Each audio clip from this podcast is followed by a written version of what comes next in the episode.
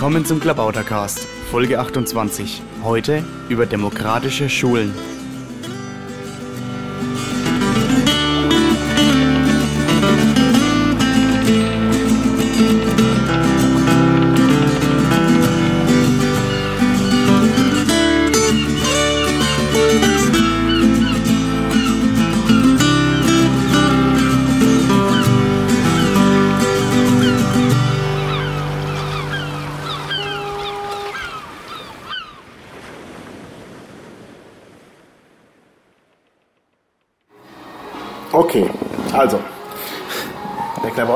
Heute unterwegs und wir versuchen jetzt hier in einem Café eine Aufnahme zu machen mit äh, Michael Sapir. Hallo. Hallo.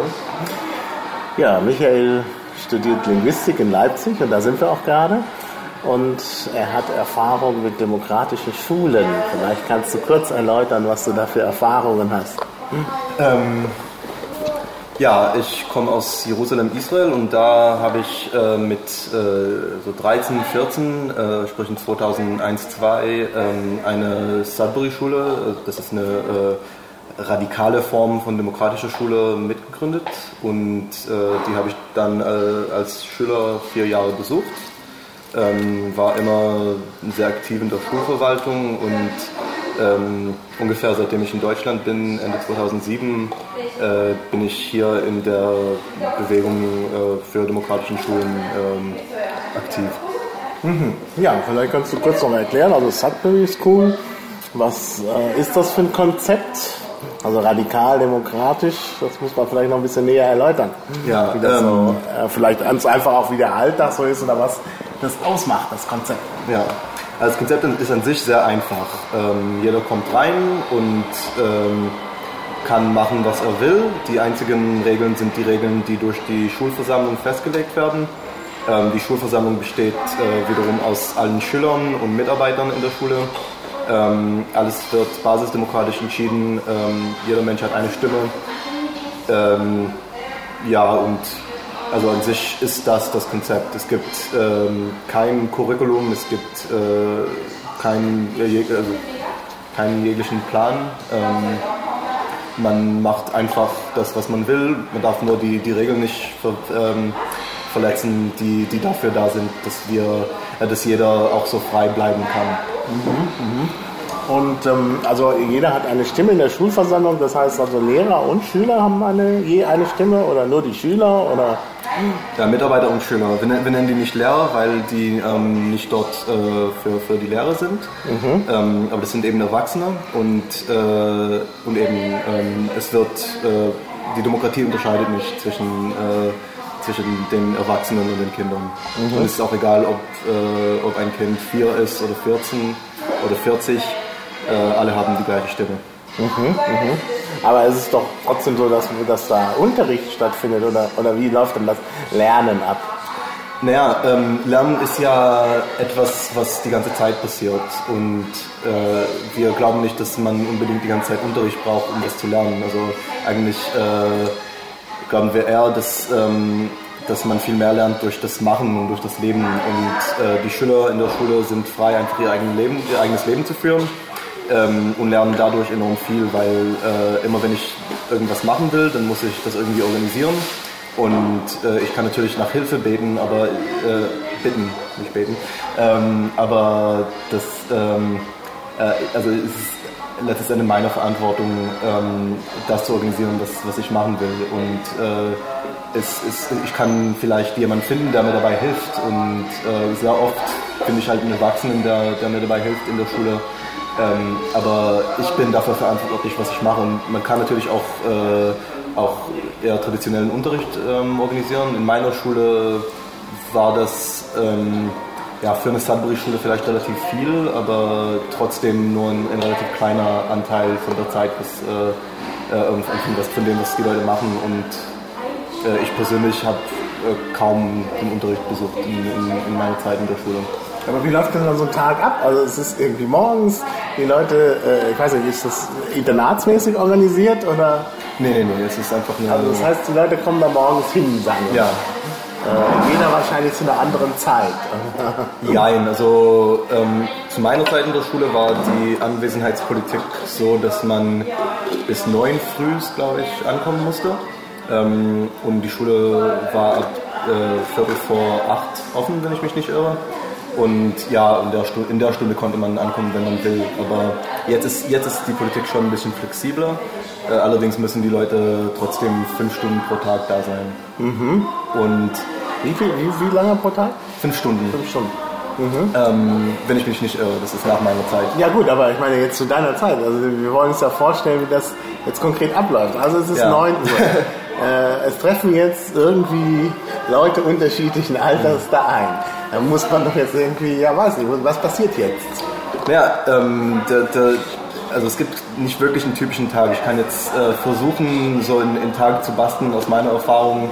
Ähm, aber jeder Tag ist anders und jeder Mensch ähm, macht andere Sachen. Und ich kann, also ich, ich, ich, kann jetzt erzählen, was ich vielleicht typischerweise gemacht hätte. Ähm, ja, also das gilt ja nicht nehmen wir doch irgendwie einen typischen Tag, wie der so, wie der so abgelaufen sein könnte. Okay.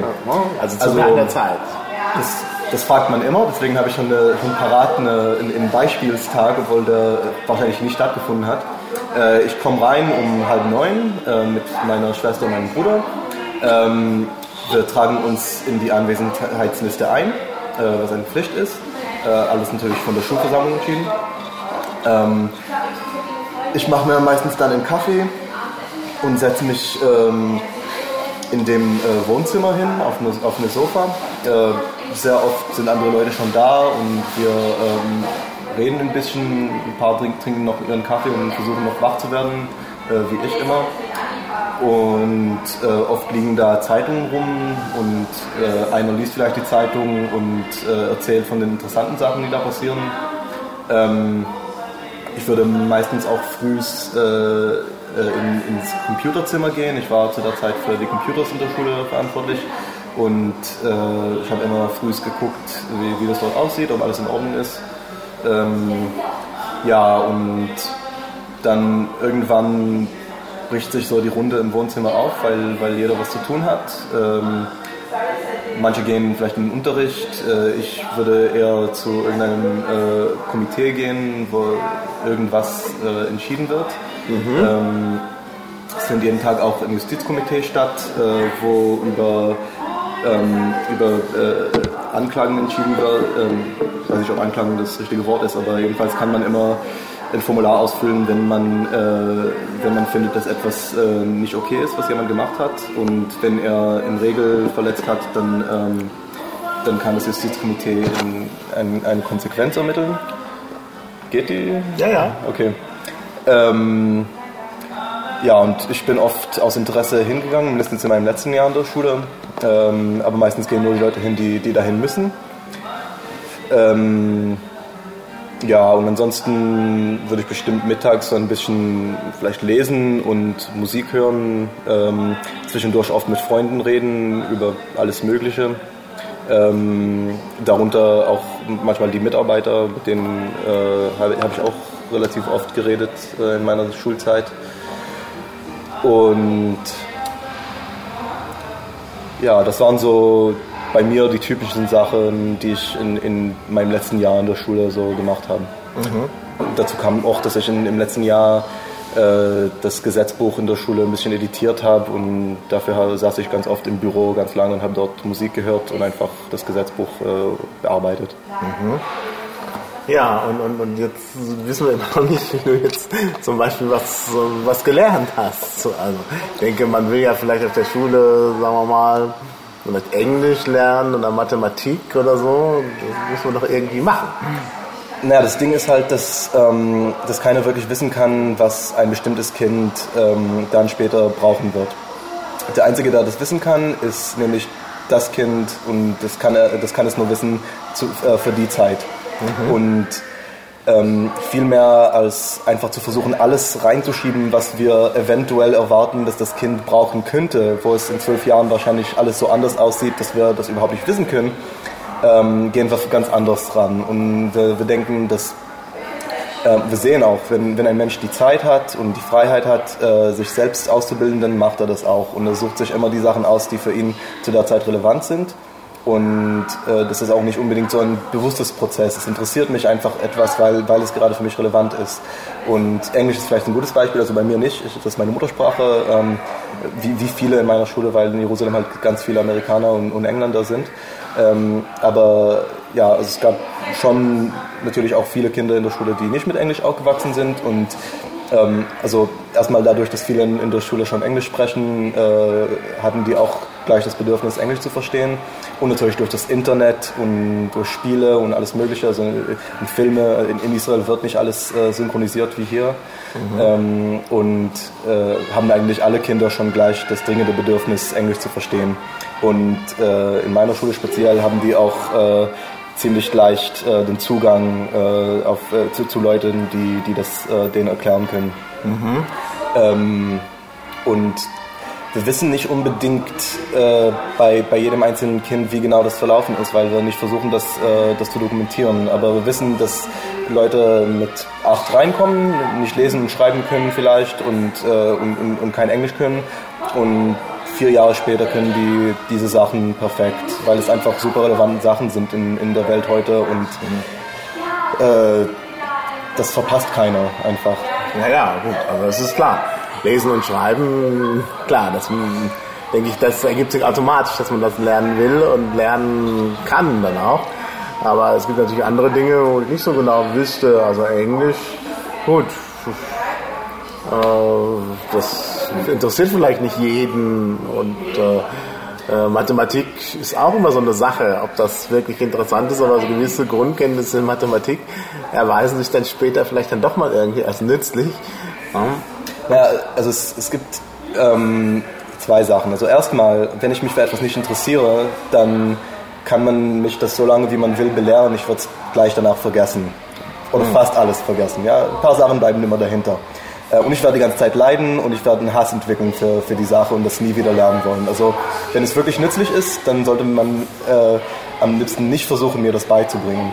Und zweitens, wenn es sich dann irgendwann später für wichtig erweist, äh, dann soll ähm, der Mensch auch in der Lage sein, äh, sich das noch beizubringen oder irgendwie an die Informationen zu kommen. Ja. Und wir glauben viel eher, dass, äh, dass man äh, sich dafür trainiert, wenn man einfach von Anfang an immer sich die Informationen aussuchen muss und auch den Weg, äh, den Lernweg irgendwie finden muss. Und mhm. ähm, ja, und eben es gibt dieses Buzzword äh, Lifelong Learning und das ist eben genau das, was, äh, was wir machen, auch wenn es nicht für dieses Buzzword ist.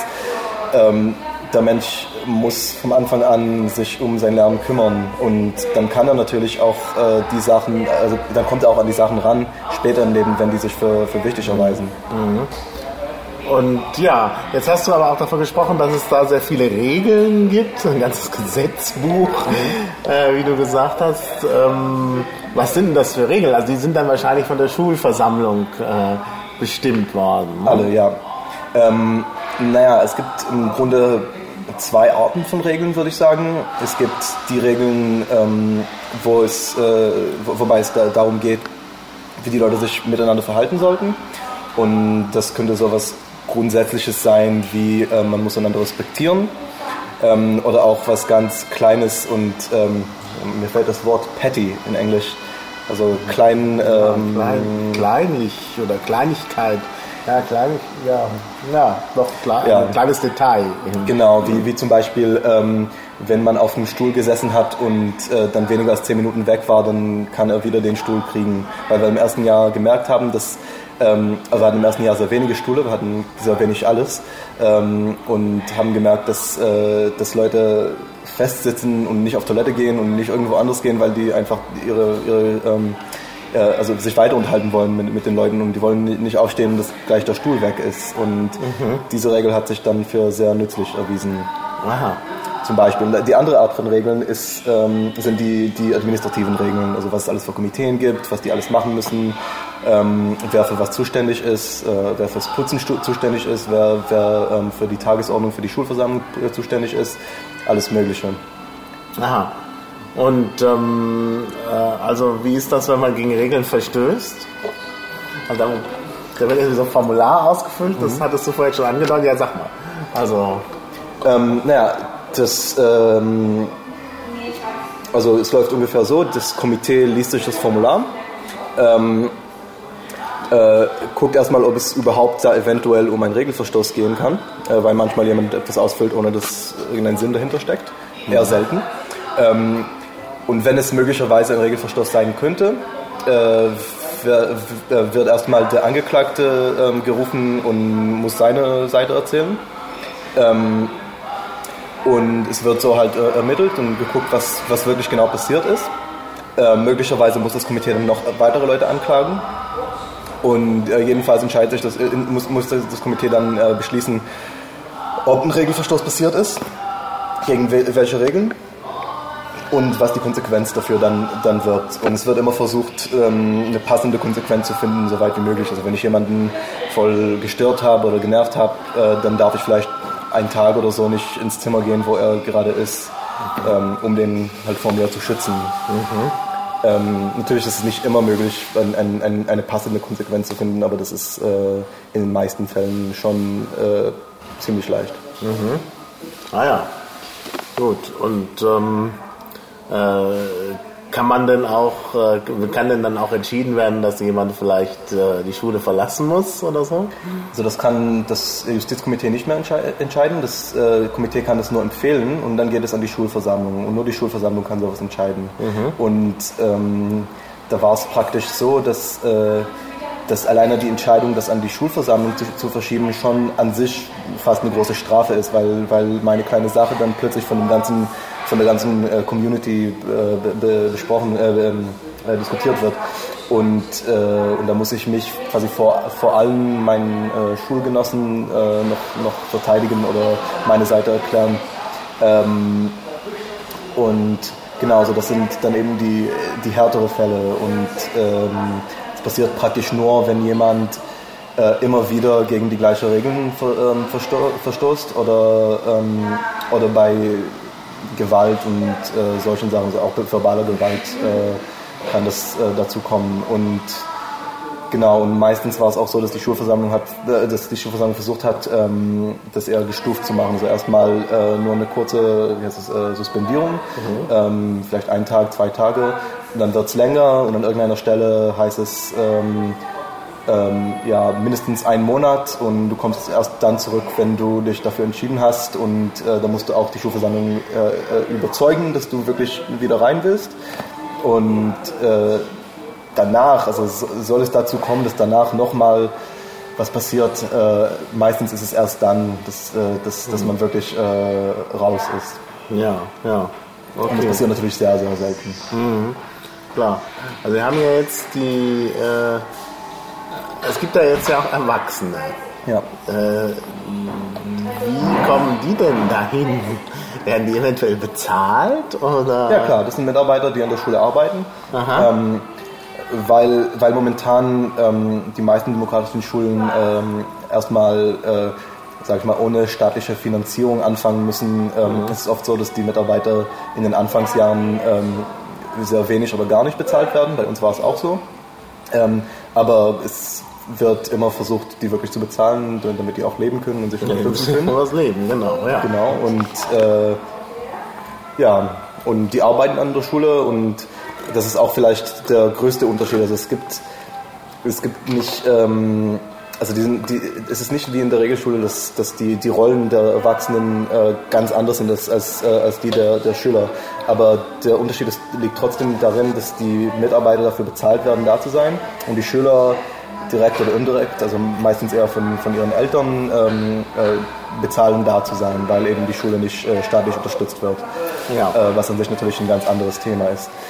Und ähm, genau, die Mitarbeiter sind dann für die Schule quasi verantwortlich, weil die von der Schule bezahlt werden. Und die werden von der Schulversammlung eingestellt.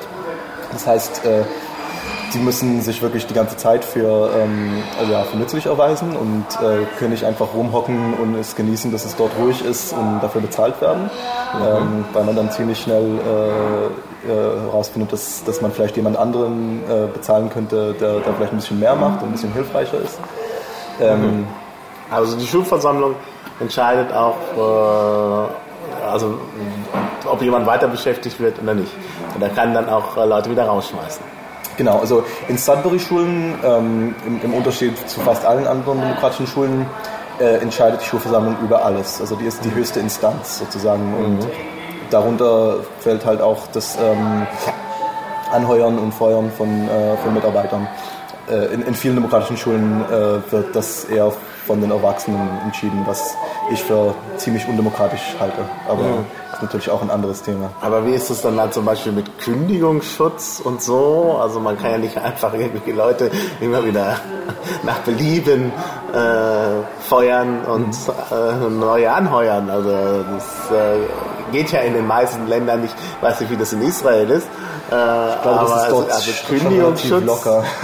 äh, müsste es ja eigentlich geben. Ja, ja, also ich habe mich zu der Zeit in Israel nicht sehr damit beschäftigt. Ich glaube, dort, dort ist es auch viel lockerer als in Deutschland. Mhm. Ähm, aber natürlich äh, wird die Schulversammlung, also das, das geht über Vertrag und die Schulversammlung wird dann quasi äh, durch einen Vertreter äh, in, in Vertrag unterschreiben und je nachdem, wie es drin steht, äh, wird es dann gemacht. Mhm. Und also eigentlich passiert so gut wie nie, dass ein Mitarbeiter wirklich gefeuert wird. Ja, nur bei, bei ganz äh, schlimmen Fällen, Fällen, wo man sich das auch so vorstellen kann, dass es dann auch vielleicht unabhängige Begründungen dafür gibt, dass man sofort vielleicht jemand raus will, mhm. ähm, Kindschutz und was weiß ich. Mhm. Ähm, das passiert aber so gut wie nie, wie gesagt. Ähm, eher ist es so, dass ähm, also am Ende jedes Jahres wird, äh, wird halt, halt über die Verträge fürs nächste Jahr entschieden und, ähm, und es kann an der Stelle dazu kommen, dass jemand ähm, halt nicht, nicht wieder angeheuert wird oder so wenig Tage bekommt, dass er ähm, sagt, nee, ich, ich muss, dann, muss dann einen anderen Job suchen oder so. Und das passiert eigentlich auch nicht so oft. Mhm, mhm. Ja, ja. Okay, also das ist ja doch eindrucksvoll. Also es gibt ja so ein bisschen das Problem, ähm, ich meine, demokratische Schule, was heißt demokratisch? Also demokratisch, gut, alle stimmen ab, also irgendwie auch so ein bisschen basisdemokratisch ist das ja dann sogar. Ne? Ähm, aber es gibt natürlich das Problem, mh, hm, was jetzt nicht abgebildet ist, dass die Leute, die dort mitwirken, natürlich unterschiedliche Voraussetzungen mitbringen.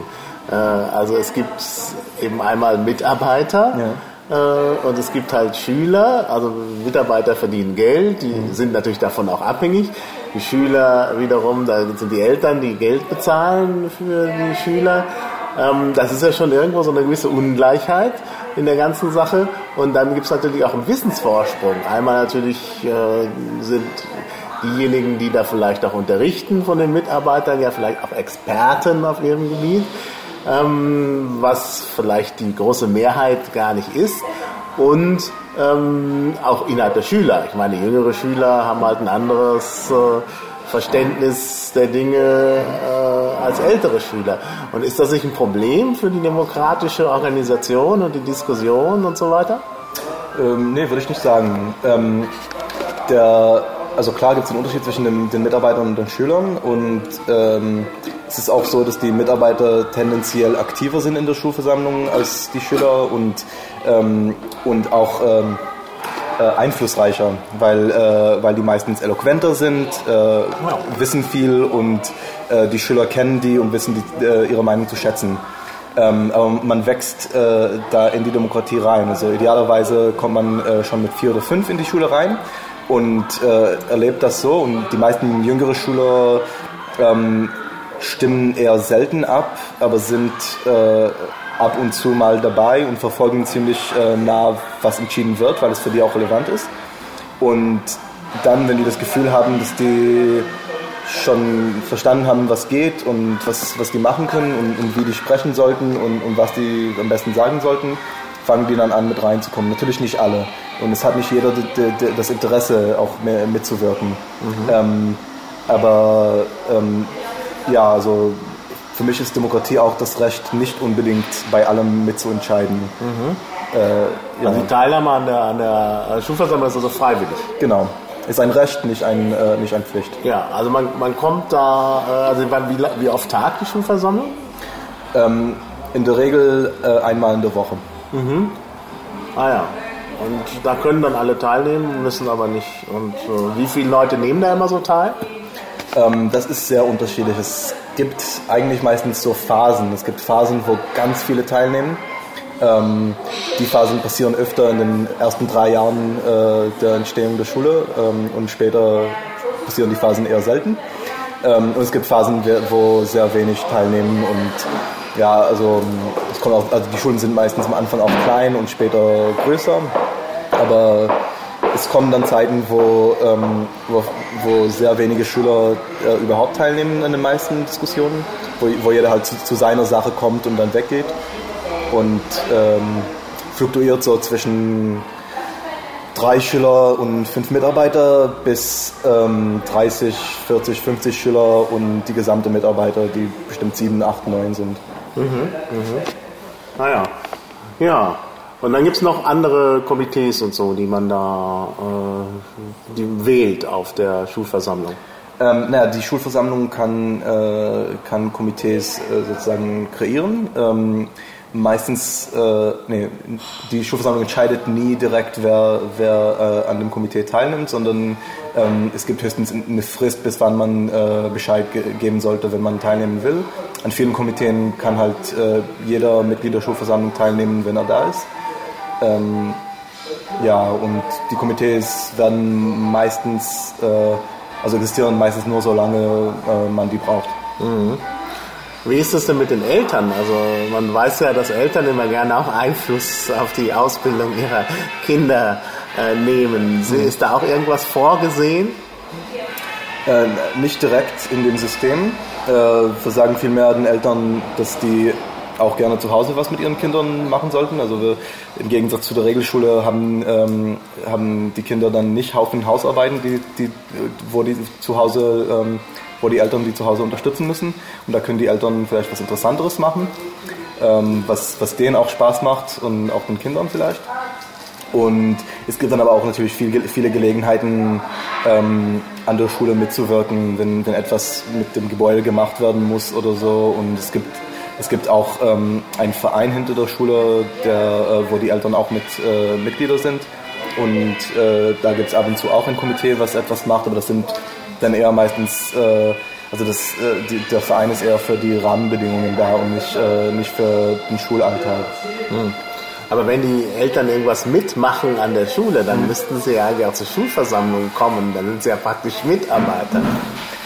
Naja, eben, also an dem Schulalltag können die, äh, können die meistens so gut wie nichts machen. Und das ist auch deswegen so, weil wir glauben, dass die Kinder halt ein Recht haben auf ihre Privatsphäre. Und ja. es macht nicht unbedingt Sinn, wenn ständig irgendwelche Erwachsenen durch, äh, durchbalzen. Ja. Ähm, und äh, genau, so, da gibt, deswegen gibt es auch, also nicht deswegen, aber es gibt diesen Verein und das, ist, äh, das sind dann eher Sachen, die außerhalb des Schulalltags stattfinden. Natürlich können, können Eltern reinkommen, wenn die ein Kind abholen. Ähm, aber wenn es dann klar wird, dass ein Elternteil da ein bisschen zu lange abhängt und versucht irgendwas da zu machen, dann, dann wird ihm auch Bescheid gesagt, dass äh, um sich auf, die, äh, auf der Schule in, ähm, in der Schulzeit äh, aufzuhalten, ähm, man auch eine Erlaubnis von der äh, Schulversammlung braucht. Aha. Ähm, kannst du mal was sagen zur Größenordnung da in, in Jerusalem oder auch bei anderen Schulen? Wie sind so die Zahlen der Schüler, der Mitarbeiter und so? Ähm, also wie gesagt, die Schulen fangen immer sehr klein an und wachsen dann. Ähm, die Schule, äh, wo ich war, wo mein Bruder noch ist, hat jetzt mittlerweile, glaube ich, 90 Schüler, vielleicht 100 schon. Äh, zu meiner Zeit war der Hochpunkt äh, 75 oder 80. Und äh, die Mitarbeiter waren zu meiner Zeit sechs oder sieben, sind jetzt bestimmt acht oder neun, ich weiß nicht genau. Das ist eine relativ typische Größe für, Größe für eine Sudbury-Schule. Ähm, es gibt natürlich unterschiedliche demokratische Schulen, die ähm, naja, sag ich mal so, demokratischen Schulen, die ähnlicher sind zu, zur Regelschule, ähm, ziehen meistens mehr Leute an sich, weil die, äh, weil die ein bisschen familiärer sind und nicht, äh, nicht so anders als das, was die Leute kennen. Und mhm. es gibt äh, ein paar, die, die dann schon wesentlich größer sind, was natürlich für die, für die Basisdemokratie dann ein bisschen schwierig wird. Mhm. Ähm, aber es gibt in Israel, äh, also die, die älteste demokratische Schule in Israel, ähm, in Hadera, ähm, hat, glaube ich, 300 Schüler oder sowas und es gibt angeblich eine demokratische Schule in Moskau, die 600 Schüler hat. Ich glaube aber kaum, dass die wirklich so demokratisch ist, weil mit 600 äh, Menschen eine Basisdemokratie ein bisschen äh, schwierig wird. Mhm. Und ja, also die Ur-Sudbury-Schule, Sudbury Valley School in, äh, in den USA bei Boston, ähm, hatte zu, zu ihrem Hochpunkt, glaube ich, 200 Schüler und jetzt sind es 150 oder so. Mhm. Naja.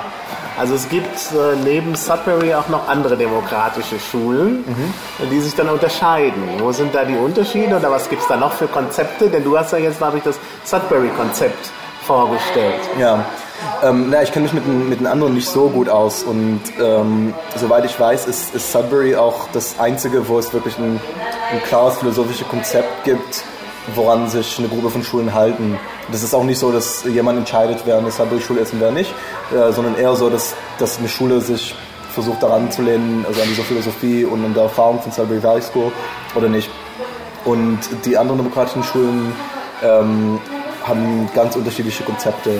Ähm, aber woher weiß man, dass das dann demokratische Schulen sind? Muss ja irgendwas, ein Kriterium geben, was sie ja. zu demokratischen Schulen macht.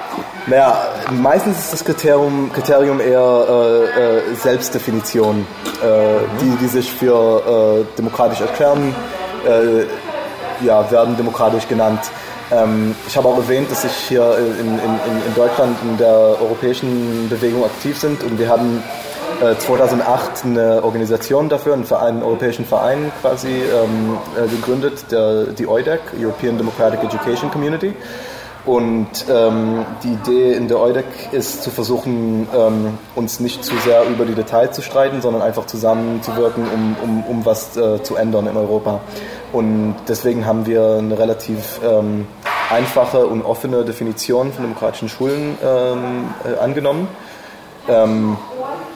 Die äh, in, ja, also es sind im Moment drei Kriterien. Ähm, ganz, ganz grob sind die ähm, eins, dass äh, jeder entscheidet, ähm, wie er lernt und wann und mit wem und so weiter, äh, soweit es möglich ist.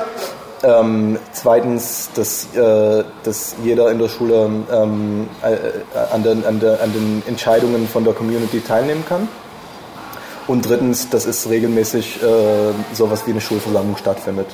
Mhm. Und das sind meiner Meinung nach so ungefähr auch so die Grenzkriterien. Also etwas, äh, jede Schule, die die Kriterien nicht erfüllt, ist definitiv keine demokratische Schule und jede demokratische Schule erfüllt die Kriterien. Mhm. Äh, ob die Sachen, die näher an der Grenze sind, äh, auch tatsächlich ähm, funktionierende Demokratien sind, äh, da kann man sich sehr gut streiten.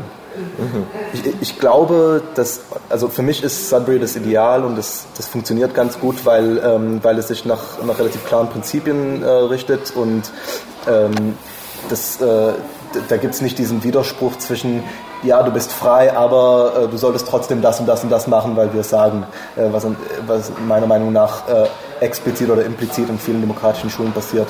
Ähm, trotzdem, glaube ich, sind also sind die, es, es gibt etwas, was, ähm, also die ganzen demokratischen Schulen sind trotzdem irgendwie sehr ähnlich. Also auch wenn, wenn die Technik vielleicht ein bisschen anders funktionieren, äh, da ist meistens eine relativ äh, äh, lockere Atmosphäre und äh, die Leute gehen halt respektvoll und gut miteinander um. Ähm, und das ist vielleicht, äh, wenn nicht der entscheidende Punkt, äh, ein sehr wichtiger Punkt. Mhm, mh. Ja, ähm, Jetzt stelle ich mir ja vor, wenn man auf so einer Schule gewesen ist, will man ja hinterher auch irgendwie ein, weiß ich nicht, so eine Art Abitur oder sowas machen. Also äh, ich denke aber, dass, dass äh, Prüfungen ja eigentlich für so eine Schule nicht so geeignet sind, oder?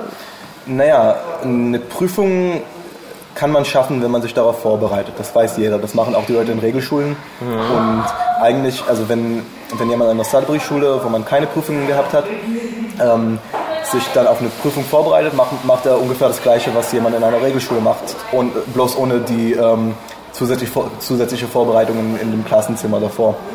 Ähm, das habe ich auch gemacht. Ich habe das israelische äh, Abitur gemacht.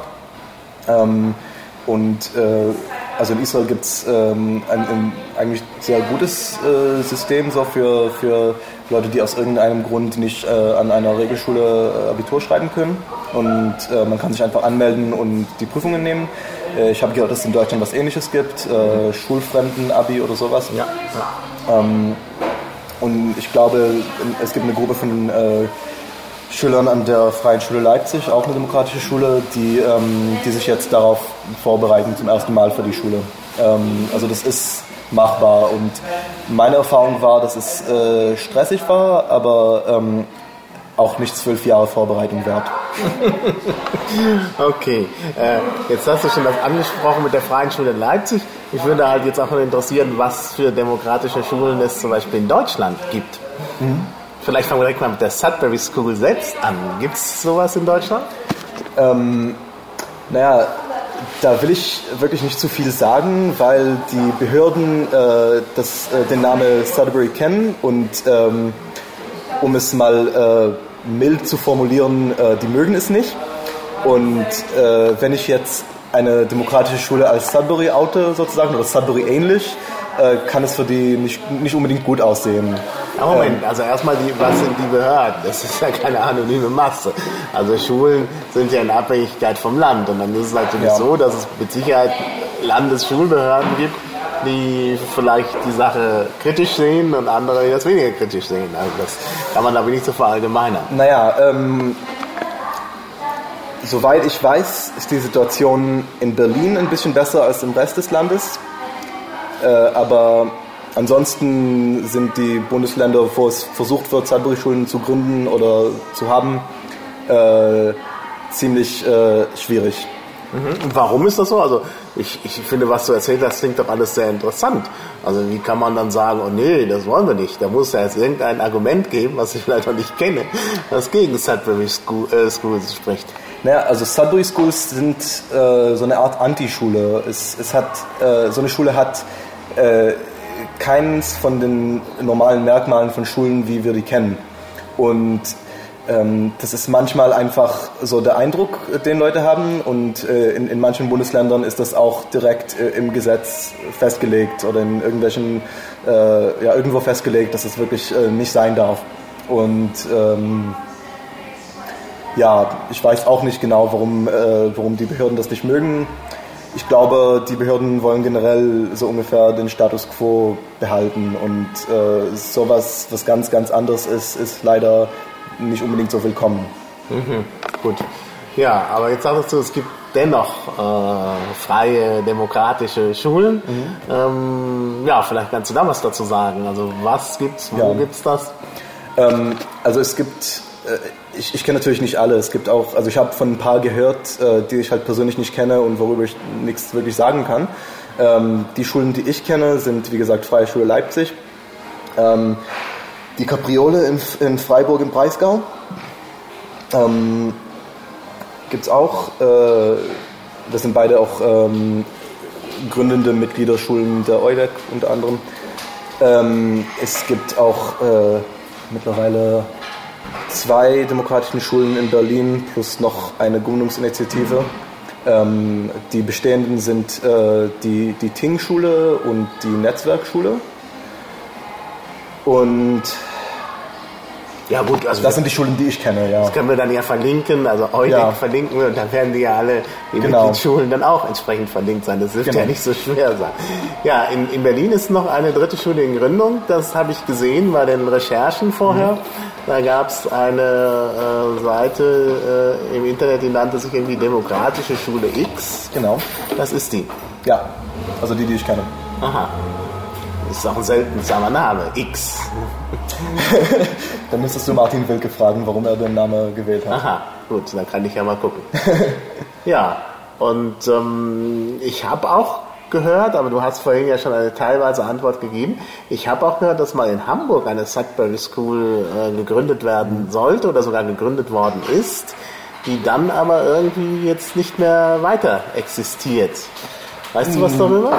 Also soweit ich weiß, existiert, existiert die Schule noch. Ähm, das ist nämlich die neue Schule Hamburg, mhm. ähm, die von äh, der bekannten Sängerin äh, Nena gegründet Genau, wurde. also das habe ich bei den Recherchen, wenn man Ja. halt googelt und so, ist das immer sehr schnell Ja. zu finden. Also ich habe die nicht erwähnt, nicht nur, weil die ein bisschen schlechte Presse bekommen haben, sondern auch, weil ich einfach äh, die Schule nicht so nah kenne und keine Aussage darüber äh, treffen kann oder will.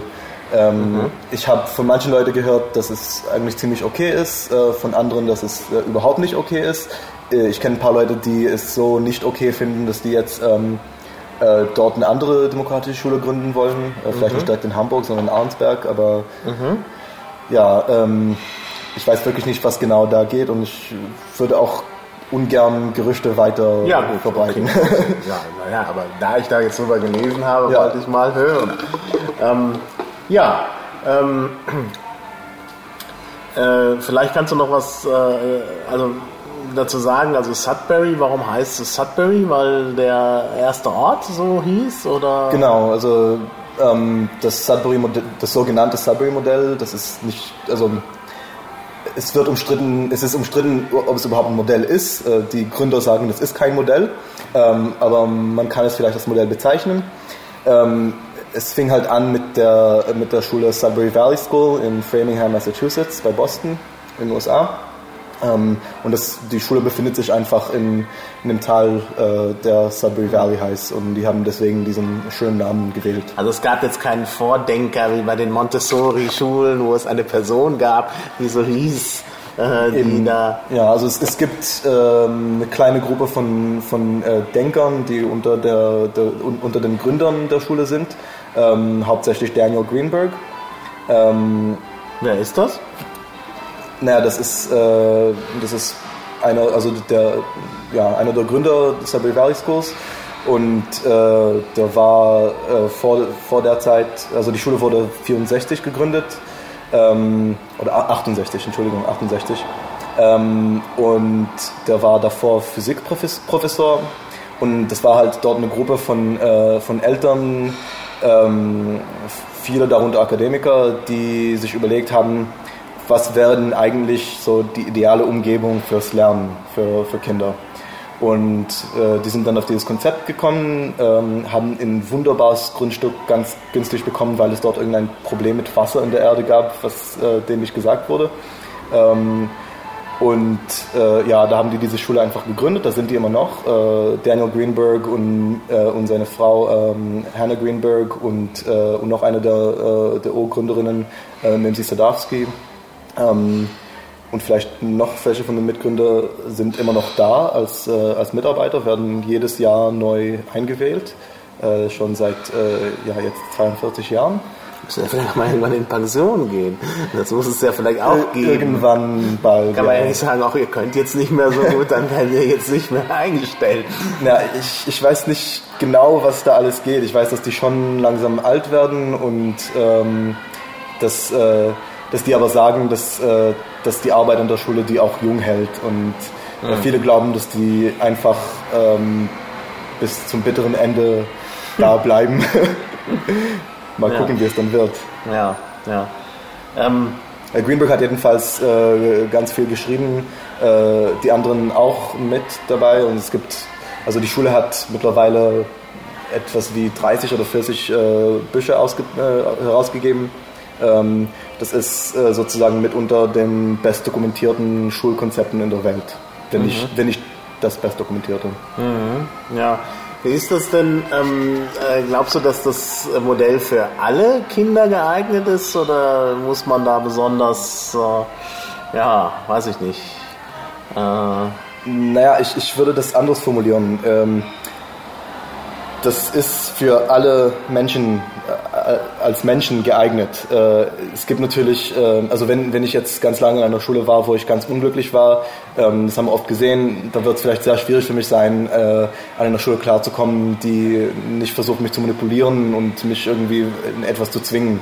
Ähm, und deswegen haben oft Schüler, die ähm, später reinkommen und schon äh, sozusagen verschult worden sind, äh, eher Schwierigkeiten damit. Aber ähm, und äh, man muss auch sagen, dass äh, also das Konzept ist noch jung und äh, hat immer, also jede Schule hat auch große finanzielle und logistische Probleme und ähm, das äh, Problem, also die, die Frage der Integration, wie man genau ähm, äh, Menschen mit allen möglichen äh, ja, besonderen Schwierigkeiten integrieren kann, das wurde von sehr wenigen Schulen bisher ähm, wirklich, ähm, äh, wie, wie heißt es, behandelt.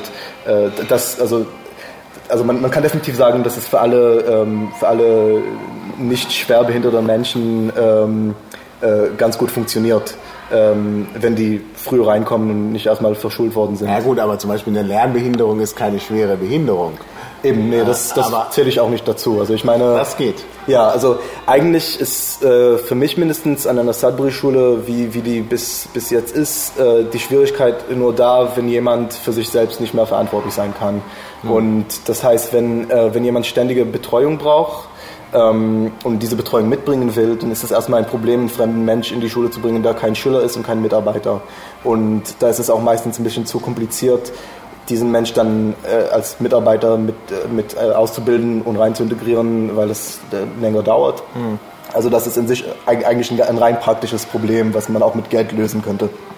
Ähm, und ja, also wenn, wenn ein, ein Kind auch äh, nicht fließend kommunizieren kann, äh, dann ist das auch vielleicht ein Problem, was wir noch nicht gelöst haben.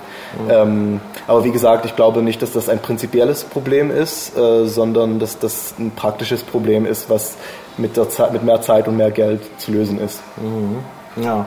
Und die Absolventen der Schule fallen dann auch immer durch, äh, dadurch auf, dass sie sich ganz, äh, dass sie gut mit der, mit der Welt dann, wenn sie aus der Schule raus sind, zurechtkommen. Vermutlich. Ähm, ich weiß nicht, ob, ob alle. Ähm, ich finde, ich komme relativ gut zurecht mit der Welt. So. Ich bin auch nicht nur rein ein Absolvent von einer Sudbury-Schule. Ich war acht Jahre in anderen Schulen. Ähm, also das hat vorher, auch oder? vorher, ja. Mhm. Und das hat zu anderen Problemen geführt, die ich dann in der Schulzeit und danach noch lösen muss. Äh, meine persönlichen Traumata. Ähm, aber ja, so insgesamt äh, machen Absolventen von demokratischen Schulen ganz unterschiedlichen Sachen und scheinen ziemlich gut klarzukommen.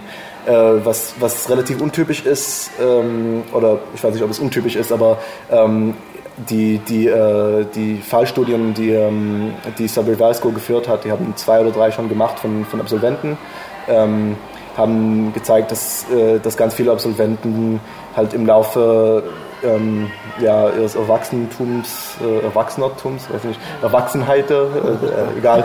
Des Erwachsenseins. Ja, im Laufe des Erwachsenseins äh, ganz unterschiedlichen Sachen machen und äh, ab und zu halt Karriere wechseln, wenn, äh, wenn die ja, sich für fertig halten mit dem, mit dem letzten irgendwie zehn Jahre Forster sein, Forster, Förster? Förster? Forster. Förster. Förster. Ähm, dann kein Bock mehr, jetzt äh, Autokaufmann und dann vielleicht Schriftsteller, alles Mögliche. Äh, sehr viele selbstständige Menschen ähm, und äh, relativ viele Leute, die kreativen Sachen machen. Hm. Naja, na gut, also ich meine, klar, wenn man, wenn man halt so einer Schule ist, wo halt man auch gleich mitbestimmen kann und immer mitentscheiden kann, dann fällt es einem vielleicht schwer, sich hinterher zu integrieren als Angestellter mhm. in äh, irgendeiner Angestelltenhierarchie, wo ja dann die Freiheit möglicherweise weg ist. Und ich denke, das könnte ich mir schon vorstellen, dass äh, so eine Schule nicht unbedingt gut angepasste Mitarbeiter äh, produziert. Ja, ich weiß nicht genau. Also ich glaube, das ist eigentlich eher eine Persönlichkeitssache. Also ich persönlich komme mit, äh, mit solchen Hierarchien nicht unbedingt ganz so gut klar. Ähm, aber es gibt auch Leute aus demokratischen Schulen, die in irgendwelchen Armeen gibt, äh, gehen. In, in, in, Israel ist das äh, halt de, das Norm. Also ich bin eine Ausnahme, indem ich nicht in die Armee gegangen bin. Ähm, aber meine Schwester ist jetzt in, in der Armee und kommt da eigentlich also mindestens in, in ihrem Job da sehr gut klar. Ähm, aber meine Schwester kommt überall irgendwie gut klar. Hm. Ähm, ich weiß es nicht genau. Also ich glaube, ich glaube, also es gibt halt Leute, denen, denen äh, die Freiheit sehr wichtig ist oder denen die, die Selbstentscheidung sehr wichtig ist und die werden dann eher in Karrieren gehen, wo man eben diese Freiheit hat und sich selbst entscheidet. Und meine Mutter, die an, an keiner demokratischen Schule war, ist auch so mhm. ähm, und hat auch neulich in, an einem ziemlich guten Job in einer Hierarchie gekündigt, weil die lieber ähm, äh, freiberufliche Übersetzerin ist und so ist sie einfach. Ähm, aber an sich lernt man halt ähm, oder man macht halt viel Erfahrung damit in, in einer demokratischen Schulen ähm, einfach äh, irgendwie zu, zu, wie heißt es, zu handeln, einfach irgendwie ähm, mit den Sachen klarzukommen, zu verstehen, was die Situation ist, mit den Leuten darüber zu reden, äh, immer schön zu kommunizieren. Ähm, und ich glaube, das sind Fähigkeiten, die auch in einem ganz typischen Unternehmen äh, sehr praktisch sind. Ja, ja, ja. Ja gut, je nachdem, wie das Unternehmen organisiert ist. Das ja. ist ja klar. Da gibt's auch Aber ich meine, ich glaube, die meisten Leute sind in großen Unternehmen äh, äh, eher unzufrieden. Oder ich habe neulich Ja. sowas gelesen von so einer Studie. Also ist das vielleicht ja, ja, das auch mag so sein, ja. eigentlich eher eine Gesellschaft, gesellschaftliche Sache als äh, von der Schule abhängig vielleicht. Ja, ja. Ja, jetzt ist ja, ich meine, das ist ja eben auch so Reformpädagogik. Und immer wenn man Reformpädagogik sagt in Deutschland, ist das ja gerade so ein bisschen negativ besetzt. Ne? Weil man gehört hat, da gab es Probleme an der Odenwaldschule und so weiter. Äh, und äh, ja, ist das wirklich so? Also es wird ja irgendwie unterstellt und das mag natürlich auch zu führen, dass die Leute gegen äh, Reformprojekte sind, dass es an reformpädagogischen Schulen oft, was heißt oft, aber dass sowas eben passiert, dass es dort Übergriffe gibt, äh, also Kindesmissbrauch oder was auch immer. Ist das in der Tat ein äh, Problem von äh, Reformpädagogik?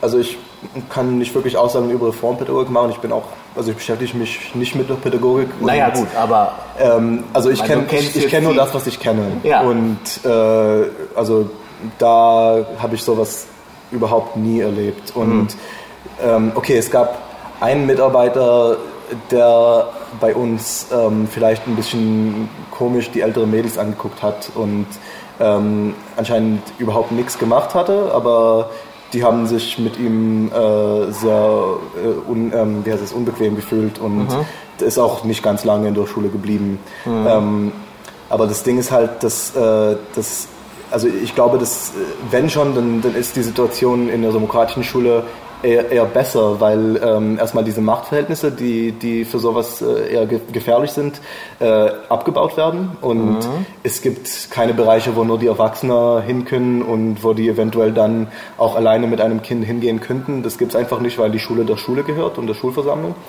Ähm, und es gibt auch ähm, halt eine generelle Offenheit und es wird über Sachen geredet und es, äh, also man, man hat nicht so ein, ein volles Programm, dass man dann keine Zeit hat für die wesentlichen Sachen und äh, wenn, wenn ich das Gefühl habe, dass etwas nicht okay ist oder etwas nicht stimmt ähm, mit, mit der Art, wie Leute mit mir umgehen oder, oder wie auch immer, ähm, dann gibt es auch eine Kultur, also hoffentlich in den meisten demokratischen Schulen, dass man darüber redet und, und, und das löst und, und auch zu jemandem gehen kann. Und es ist auch meistens so, dass, äh, dass die, das ganze Team ungefähr ähm, die, die äh, Vertrauensansprechpartner sind von, von, von vielen Schülern. Und, und wenn ich beim, im Team keinen Vertrauenspartner habe, dann, äh, dann habe ich auch Freunde, mit denen ich reden kann und die können auch was machen. Und das ist, das ist einfach, ähm, das ist wie eine große Familie. Und natürlich gibt es in großen Familien auch äh, vielleicht Ja, Missbrauchsfälle. Ja, aber ja. das ist eher, also eher eine funktionale und äh, gesunde Familie, würde ich sagen, Mhm. bei den Schulen, die funktionieren. Ja. Ja, ja. Mhm.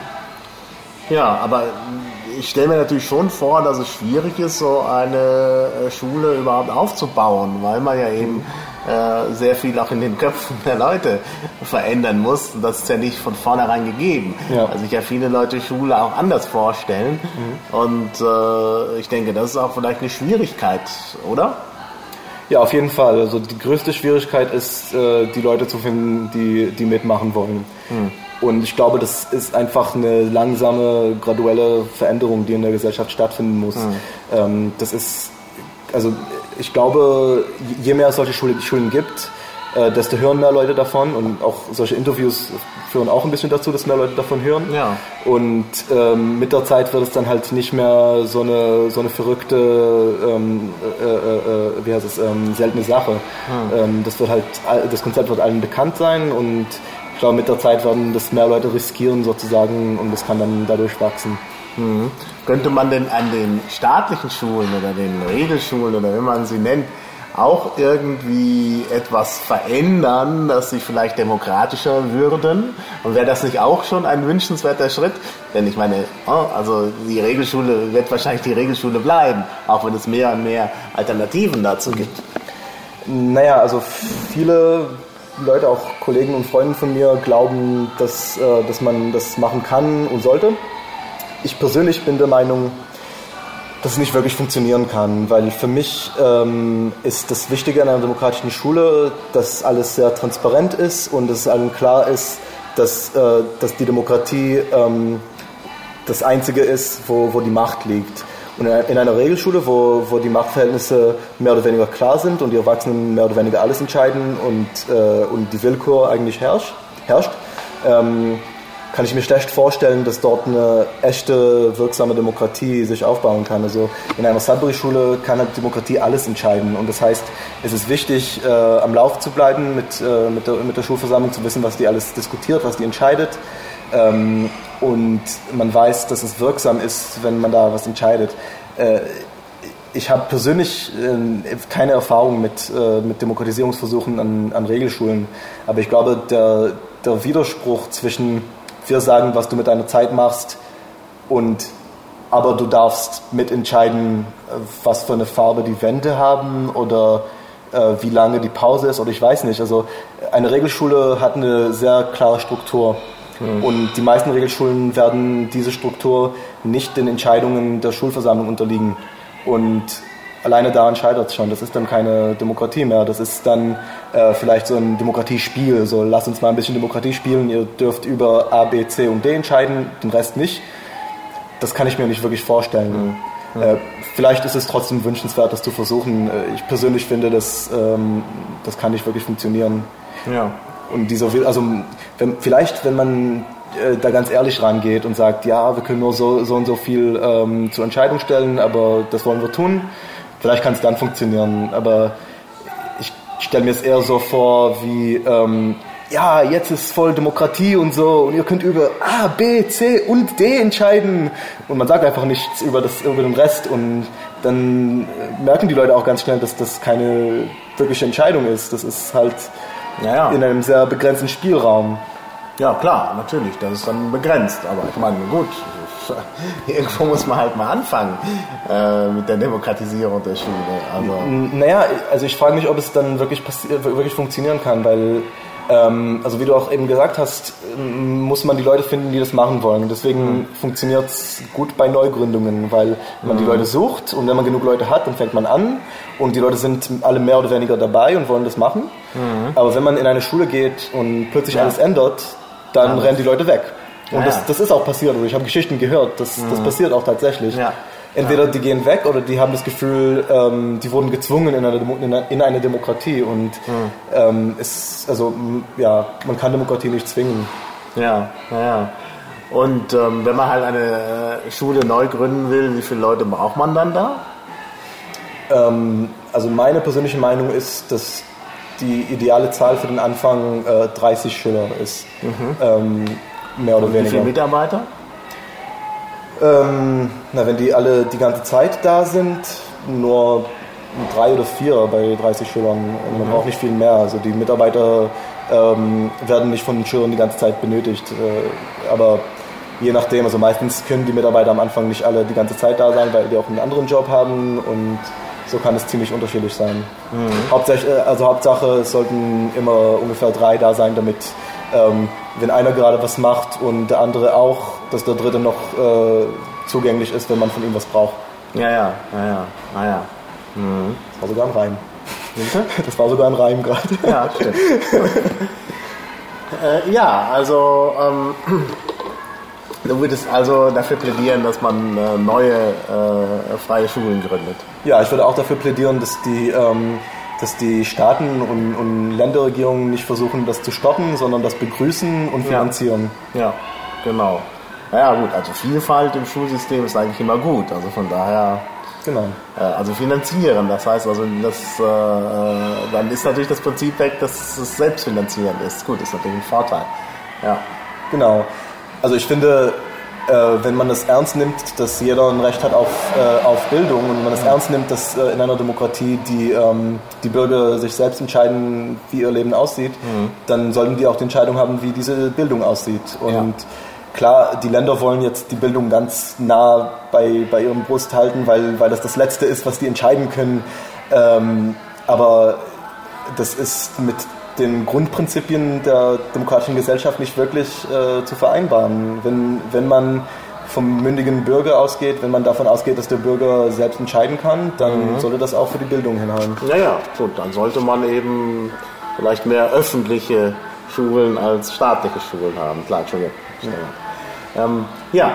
Ähm, wie sieht es denn aus? Wir haben ja jetzt, irgendwann ist, ist man ja so alt, dass man nicht mehr zur Schule gehen will. Aber du hast selber ja lebenslanges Lernen angesprochen. Ähm, Gibt es denn da auch Ansätze für den nächsten Schritt in der Bildung, zum Beispiel die Universität oder so? Es gibt schon äh, so weltweit ein paar Versuche, vielleicht, vielleicht fünf oder so, ich weiß nicht genau.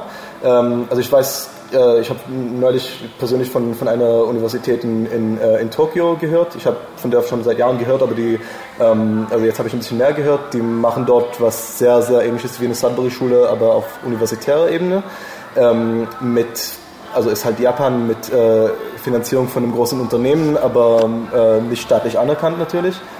Ähm, und es gibt, äh, ich habe gehört, dass es auch eine demokratische Uni, also ein, klein, ein klein demokratisches College in Amerika irgendwo gibt. Ähm, es gibt so ein paar Sachen und ähm, wir versuchen in der EUDEC jetzt an solchen Konzepten auch ein bisschen zu arbeiten, versuchen auch äh, interessierte mhm. Leute, also wenn jemand Interesse hat, der das gerade jetzt hört, dann bitte melden. Wir, wir, wollen einfach die Ideen, wir wollen irgendwelche mhm. Konzepte ausarbeiten, damit wir irgendwann auch sowas ja. haben. Wow. Nun ist natürlich die traditionelle äh, oder etwas traditionellere deutsche Universität, wenn man mal jetzt schaut, vor der Bologna-Reform schon auch immer sehr freizügig gewesen. Also ja. ich habe ja nun auch gerade immer so Fächer äh, studiert, wenn man mal von der Romanistik absieht, die so ein bisschen äh, äh, klein waren, also die allgemeine Sprachwissenschaft und die Indogermanistik. Und da hatten wir einen ungeheuren Einfluss eigentlich. Also gerade in der Indogermanistik, wo wir sowieso nur zu dritt waren, da musste, da musste der Professor uns ja fragen, was er für eine Lehrveranstaltung anbieten soll, weil sonst eventuell keiner gekommen wäre. Ja. Ne?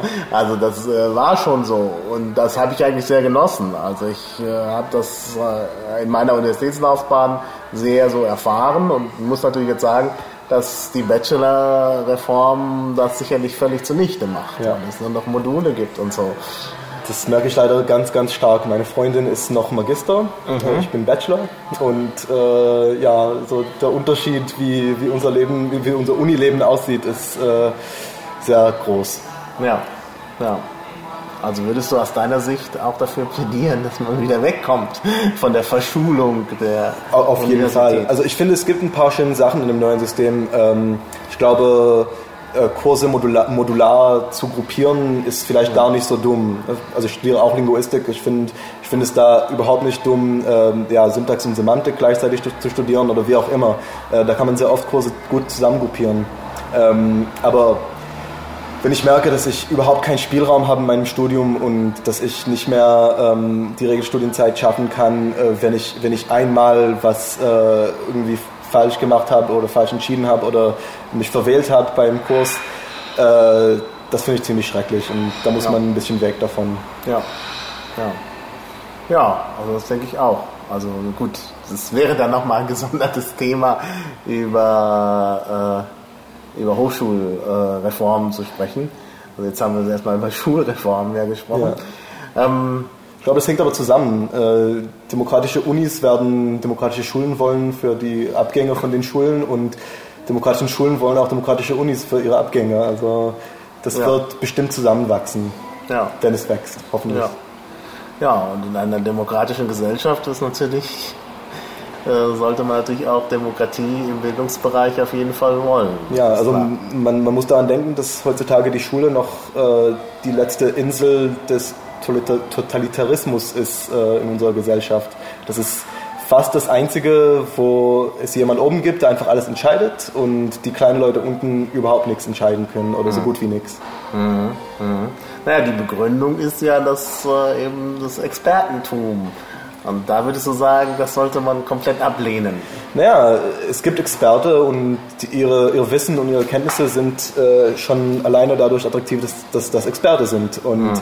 man braucht keinen Zwingen von Experten zu, le zu lernen. Alle wollen von Experten lernen. Ja, ja, das stimmt. Der ja, Zwang gehört da eigentlich überhaupt nicht mit drin. Richtig, ja.